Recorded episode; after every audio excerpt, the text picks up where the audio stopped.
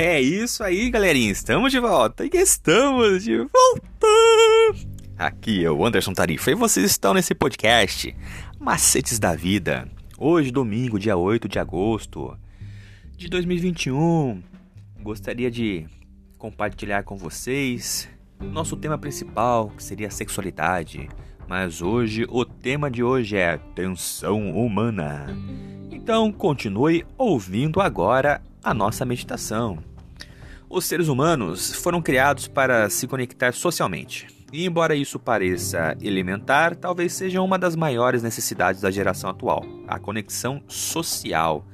Taxas de alcoolismo, abuso de drogas, gravidez na adolescência e até a primeira relação sexual estão diminuindo com a geração Y. Isso é, aqueles que nasceram entre 1985 a 1999. E embora tais estatísticas soem positivas, as taxas de depressão, transtornos mentais e outros problemas estão em ascensão. A grande ironia é que as redes sociais prometem um nível de conexão nunca antes visto na história da humanidade. E com a explosão da conectividade com a internet, aplicativos sociais e outros meios de conexão digital, nós somos tentados a pensar que a socialização digital pode substituir a necessidade de integração humana real. Mas em vez de satisfação, comportamentos sociais mais estigmatizados no aspecto psicológico geralmente resultam de muitos desses substitutivos virtuais. Embora os animais de estimação forneçam companhia, eles ainda não possuem as funções básicas oferecidas por um relacionamento humano.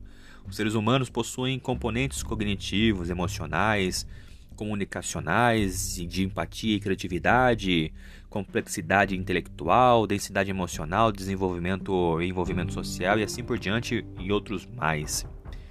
Seja um animal, um objeto, um aparelho tecnológico ou uma tela, qualquer coisa que substitua um ser humano na intimidade sexual é considerado um pecado hediondo por Deus. O problema não está com o ato ou o objeto em si, mas com o desprezo que acabamos expressando por nós mesmos e pelo Criador do corpo humano e sua experiência sexual respondente que é abominável.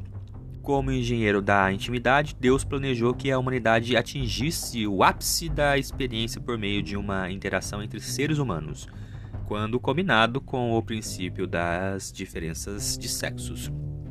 O princípio da igualdade de natureza, que seria a humanidade, fornece uma tensão que se torna a base para a experiência sexual ideal.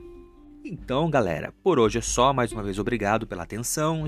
Continue acompanhando os nossos próximos episódios. Eu sou o Anderson Tarifa e vocês estão aqui nesse podcast Macetes da Vida. Valeu!